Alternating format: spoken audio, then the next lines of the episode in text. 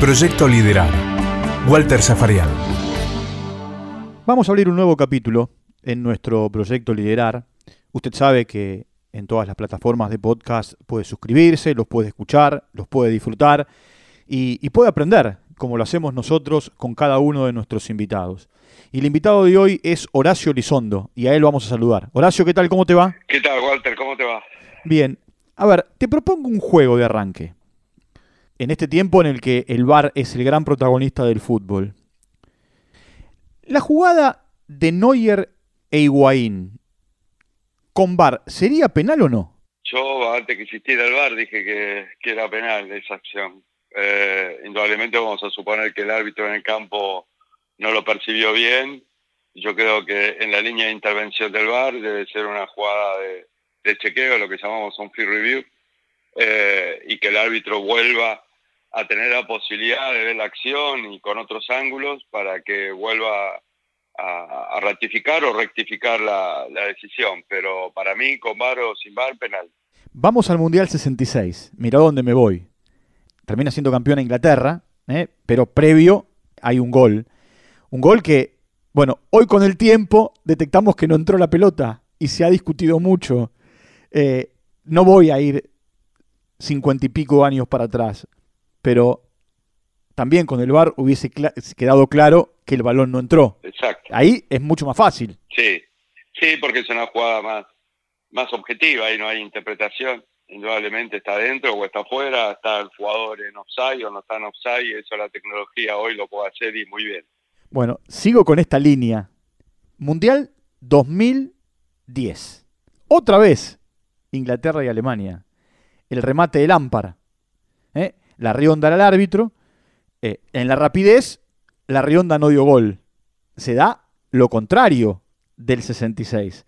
Hoy con VAR sería mucho más, o en aquel momento con VAR hubiese sido mucho más fácil marcar que había sido gol de Inglaterra. Sí, una pelota que pica y sale rápido, difícil, porque fue un disparo no muy cercano a la meta y si el asistente no está en línea paralela a la, a, a la línea de meta, a la línea de gol en este caso, es, es, muy difícil para los asistentes, pero el VAR lo hubiese solucionado. Bueno, otra acción de las tantas que han quedado en las Copas del Mundo.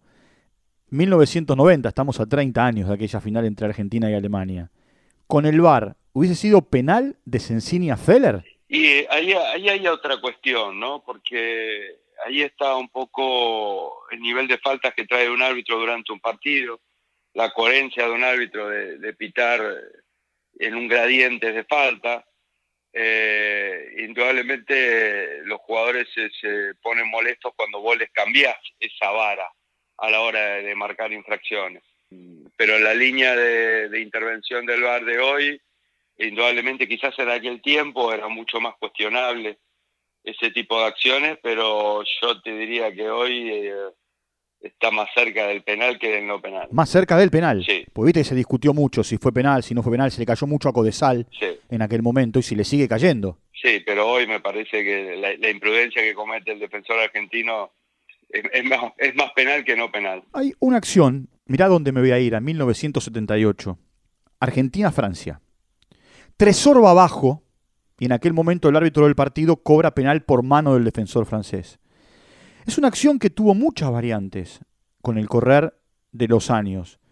De ser penal en aquel momento, en otro momento pasó a no ser penal y ahora da la sensación que volvería a ser penal. La, la, la mano, a ver, yo un poquito, la mano de Tresor me acuerdo, pero así muy rápidamente, es una mano Abajo. que va al piso, pero llega a tener la mano apoyada en el piso o no. No recuerdo eso. Llega a tener la mano apoyada.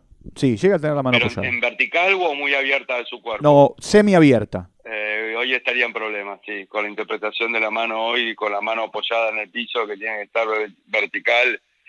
Eh, si está abierta, ya está, ya está bloqueando. Hoy sería, hoy sería más penal. Sigo recorriendo. La famosa, la famosa patada de, de Young en la final del de 2010. 2010. Eh, sí, bueno, ahí no hace falta bar.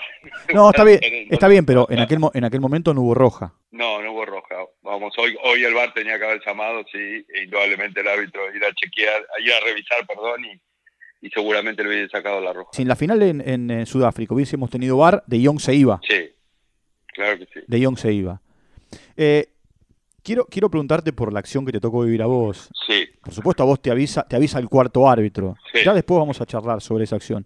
Eh, hoy con VAR sería mucho más fácil. No, sí, con VAR sería mucho más, mucho más sencillo, pero... Estamos hablando del cabezazo de Zidane a Materazzi, Exacto. digo, para algún desprevenido. Exacto. Eh, sí, son jugadas como la, como la de Young, ¿no? Creo que todos vamos a estar de acuerdo al mirarlas rápidamente que son tarjetas rojas, así que eh, en, en aquel momento lo podemos solucionar, pero si hubiese existido el VAR eh, y no verlo ninguno de los integrantes del cuerpo arbitral, indudablemente nos hubiese, nos hubiese invitado el VAR a, a revisar la acción.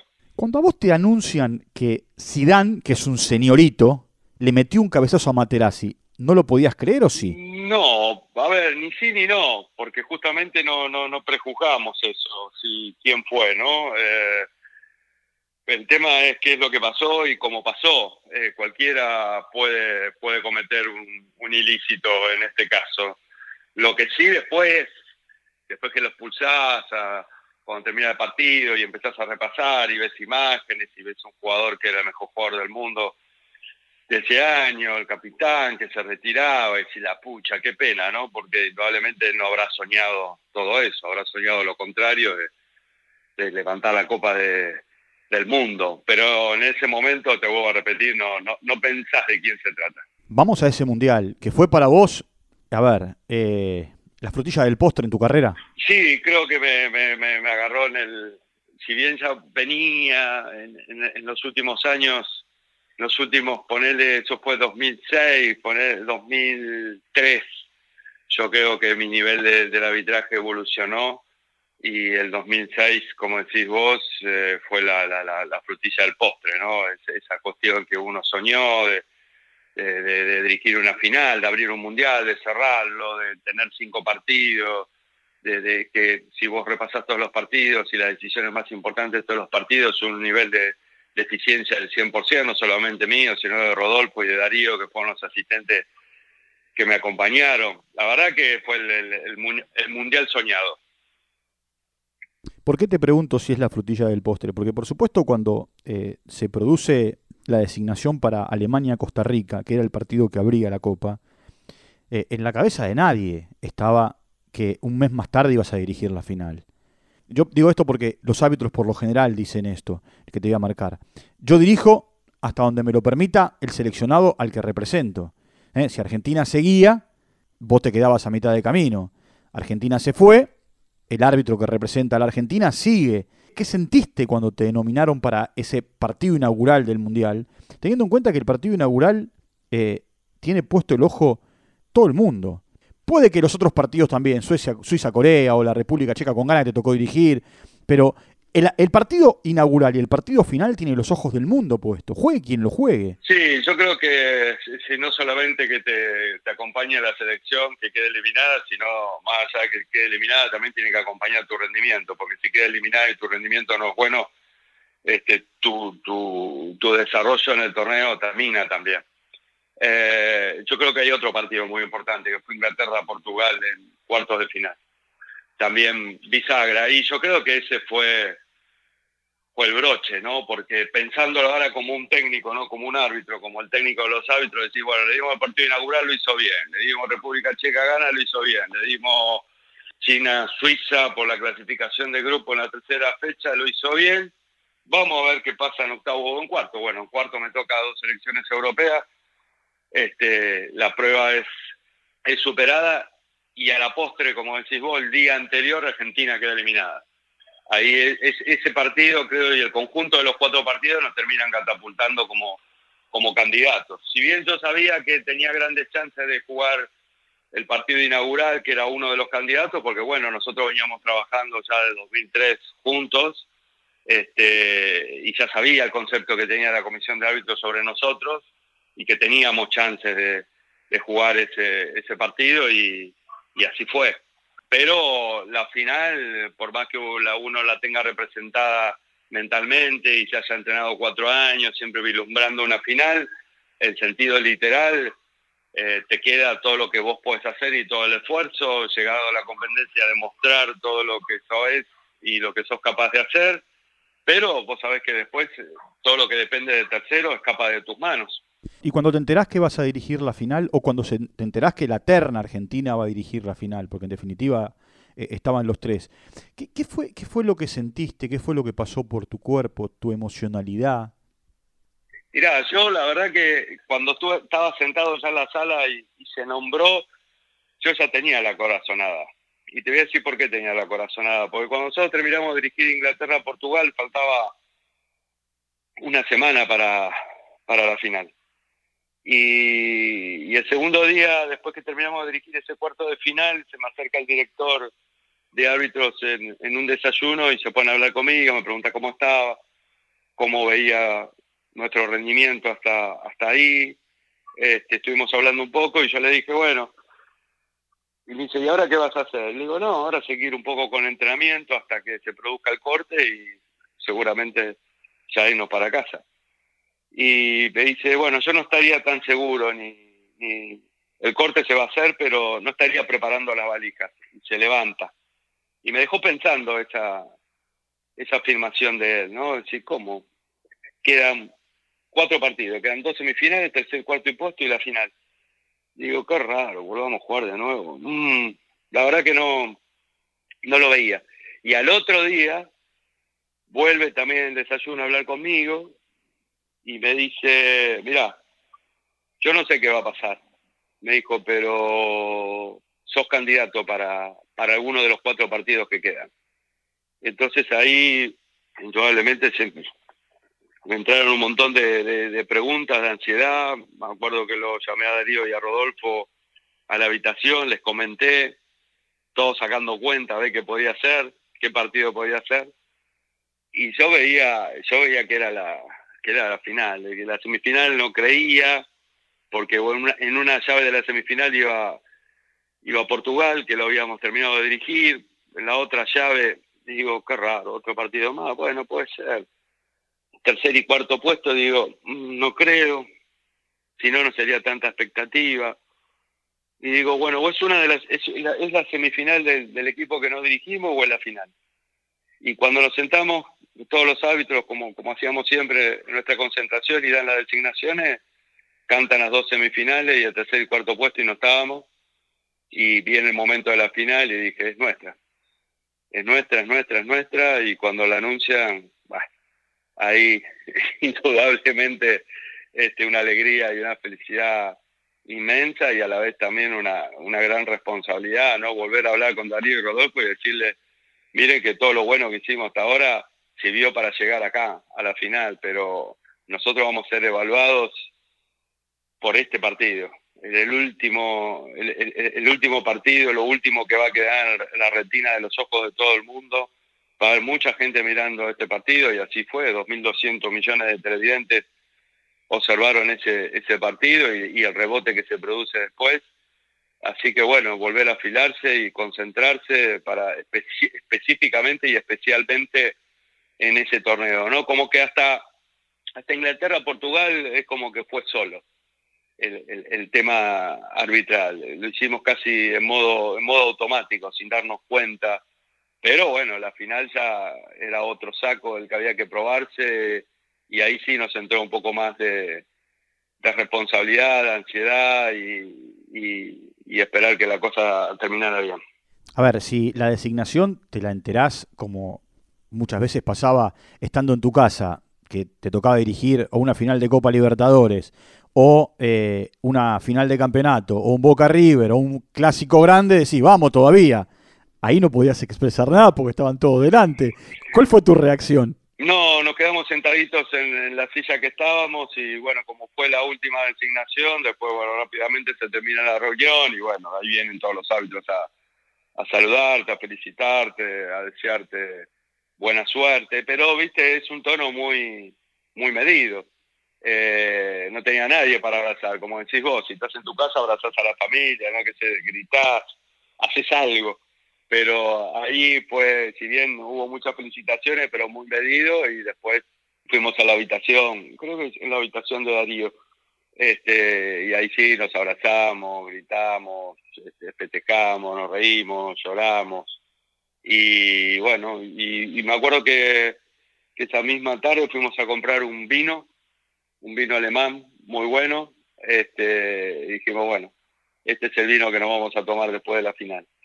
Y lo guardamos y, así fue. Bueno, y, llega un momento que, a ver, no se da habitualmente, eh, no, se da todos los días y se da eh, para los tocaditos, para los tocaditos con el dedo. Y vos fuiste un tocado por, por esa varita mágica que en la gala de la FIFA te dan el premio como el mejor árbitro del año. Sí, encima, encima ese año me tocó, me tocó eso. La verdad que eh, yo siempre digo, ¿no? Que, hay muchos árbitros muy buenos en, en el mundo y como bien puedo remarcar, bueno, el elegido siempre es uno, uno solo y me tocó a mí. Este, así que fue un, un segundo semestre de año 2006 eh, impresionante. Es decir, pude, Claro, porque ahí te toca, te toca, te toca jugar la, te toca jugar tu tercera final de Copa Libertadores encima. A ver, cuando te dicen va a dirigir la final de la Copa Libertadores, porque a vos te, dicen, bueno, vas a dirigir tal partido, equipo grande, equipo más chico, partido mejor, partido que define grupo, partido que, eh, como te tocó en la Copa del Mundo, define quién va a una semifinal. La otra cosa es la final de la Copa Libertadores, que para nosotros en Sudamérica eh, es lo más importante a nivel futbolístico. Sí, no hay otra cosa más imponente que, la final de una Copa Libertadores o la final de una Copa América, pero me parece que la expresión de la Copa Libertadores es, más fuerte. Eh, y haber dirigido mi primera final en el 2002, eh, la verdad también fue, fue uno de los hechos más, más importantes de, de mi carrera, no poder alcanzar una, una final de Copa Libertadores y, y que después se volvió a repetir dos veces más y las otras dos veces entre equipos brasileros. Jugar finales de Copa Libertadores y equipos brasileros lo hace más, más lindo todavía. ¿Vos sos consciente que hasta el día de hoy no hay otro árbitro que Horacio Elizondo que haya dirigido tres finales de Copa Libertadores? No, no sabía eso. me noticias vos, me das, me das vos esa noticia. No, no sabía no sabía. Bueno, debe ser un, debe ser un orgullo para vos. Sí, claro que sí, claro que sí. Vos dijiste 11 Boca River, pero hay uno que, es muy especial para el fútbol argentino, porque fue sin que nadie lo supiera el último partido de Maradona. Sí, mirá, ahí se dieron muchas cosas, sin que nadie lo supiera el último partido de Maradona y el primer clásico mío. Me acuerdo que había una pelea entre Ramón Díaz y Maradona, este, y se hablaba mucho qué iba a pasar en ese partido, si se iban a saludar, si no se iban a saludar, y recuerdo que en el partido, antes de empezar, Maradona se acerca al banco de Ramón Díaz y, y lo saluda, todo el mundo esperando eso. Así que sí, fue otro, otro momento muy, muy grato de mi carrera. Bueno, pero después hay otros clásicos, porque te tocó dirigir el de Avellaneda, el de Rosario. ¿Qué, qué otro dirigiste? Hay muchos partidos, hay muchos, hay muchos clásicos y por suerte me di el gusto de poder dirigirlos a todos y varias veces. Pero yo no dejaría de lado el clásico rosarino. Es una ciudad que se concentra en ese partido, mitad de un color, mitad de otro color, y aparte tiene, creo que tiene, guarda y entraña esa parte muy, muy pasional, muy más del ascenso, este, mezclada con un profesionalismo, ¿no? Es decir, jugadores que, indudablemente que por la camiseta, como lo hacen todos, pero me parece que ahí hay un hay algo que lo distingue, que es el, es el aspecto al color y que los hace indudablemente partidos mucho más, más picantes, ¿no? Es una mezcla de profesionalismo con una bohemia de ciudad y de cultura que lo hace en un clásico explosivo. En uno de los clásicos que yo dirijo, ¿te acordás que fue un tema de mucho de, mucho, de mucha crítica, de mucho debate cuando la, la, infantería en el entretiempo en, Arroyito reprime a la hinchada de Ñul, que después el jefe de policía, ¿te acordás que lo echaron porque era, era fanático de Rosario? Sí, sí, sí, sí, sí, todo eso? Bueno, mirá, mirá, mirá qué nivel le llega, ¿no? Este Ahora, eh, por supuesto, muchas veces, eh, no digo miedo, pero sí cuando vos vas a un partido así caliente, tomás precauciones. Ustedes llegan a la cancha en patrullero muchas veces, o la mayoría de las veces, protegidos por la policía, casi, casi como personas indefensas. Sí, vos, mira, volviendo al partido de ese Rosario, yo me acuerdo que salí antes, en, el entretiempo, salí como cinco minutos antes de empezar el segundo tiempo y yo estaba en el medio, me fui para el arco y me puse en el medio, me acuerdo que las balas de goma me pasaban por, por arriba de la cabeza para tratar de parar, porque no había un justificativo de, reprimir así a la gente. La gente no estaba haciendo absolutamente nada. Eh, fue muy loco todo eso. Pero también he tenido partidos que, no he ido en patrullero, he ido caminando ¿eh? ¿Ah, a la cancha con el bolso, sí, vestido de traje, caminando en la bombonera muchas veces, en la cancha de River también. Este, entre medio de los hinchas, te saludan, te putean algunos, otros te saludan, otros te desean suerte. Indudablemente es, es un acto bastante arrojado, ¿no? Porque vos no sabés con quién te puedes encontrar. A ver, esto que voy a plantearte te lo voy a plantear con mucho respeto. ¿está? Sí. Eh, estás dirigiendo un partido, no importa qué equipo o qué equipos. ¿Se siente cuando gritan Elizondo, botón, o Elizondo, compadre, o no se siente? ¿Te puedes abstraer de eso? Eh, a ver, en un momento de la carrera se siente y en otro momento no se siente. Eh, cuando vos todavía estás pendiente de eso y eso indudablemente es un llamado de atención que tu concentración todavía no ha llegado a un lugar importante. Cuando llega a un lugar importante y vos estás en tu burbuja dirigiendo un partido y netamente enfocado, sentís sí que la gente canta y capaz canta todo el estadio, pero termina el partido y me podías preguntar, che Horacio, ¿viste cómo te putearon? Y yo te iba a decir quién me puteó, este, porque no lo tenía registrado porque estaba tan concentrado en el partido que sí te podría decir que cantaron, pero no podría decirte qué cantaron. Decime, eh, ¿Le pediste a algún jugador camisetas alguna vez? Y te la hago al revés. ¿Algún jugador vino y te dijo, Horacio, ¿me das tu camiseta? Sí, hemos intercambiado camisetas. Que yo pida, no. No, yo no era de pedir camisetas, ni tampoco hasta que los clubes implementaron eh, darle un souvenir a los árbitros antes de los partidos y te dan una camiseta. Si venía de esa manera, sí, pero yo pedir camisetas, no.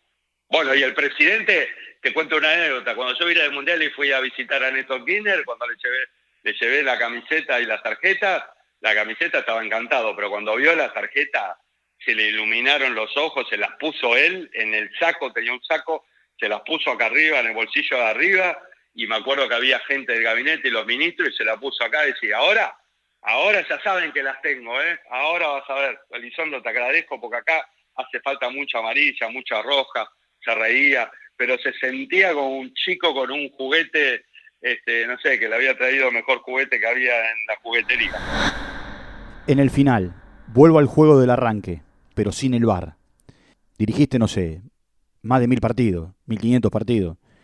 Te voy a poner eh, en este juego, en el juego del podio, de adentro de la cancha como un espectador de lujo, ¿cuáles fueron los tres mejores partidos que viste? Y a ver, un partido que sentí mucho emocionalmente, que no sé si fue bueno o malo, pero sí me tocó vivirlo emocionalmente de una manera fuerte, porque fue un 3 a 2 del Vélez de Bianchi con Español en la cancha de Vélez un viernes a la noche. Español le gana 3 a 2 y yo hecho a Chilaver antes de los, a los 24, 25 minutos del primer tiempo y después hecho a Campognucci también este, Vélez queda con dos menos en el segundo tiempo, perdía 3 a 0, termina 3 a 2. Ese partido fue bravísimo para mí. Chao, Horacio, gracias por el tiempo, ¿eh? un abrazo grande. No, gracias a vos, Walter. Fuerte abrazo. Horacio Elizondo, charlando con nosotros aquí en Proyecto Liderar. ¿eh? como usted sabe, puede suscribirse a nuestros podcasts y puede descubrir, como con Elizondo, un montón de historias. Proyecto Liderar con Walter Zafarian. Producido por MyPod.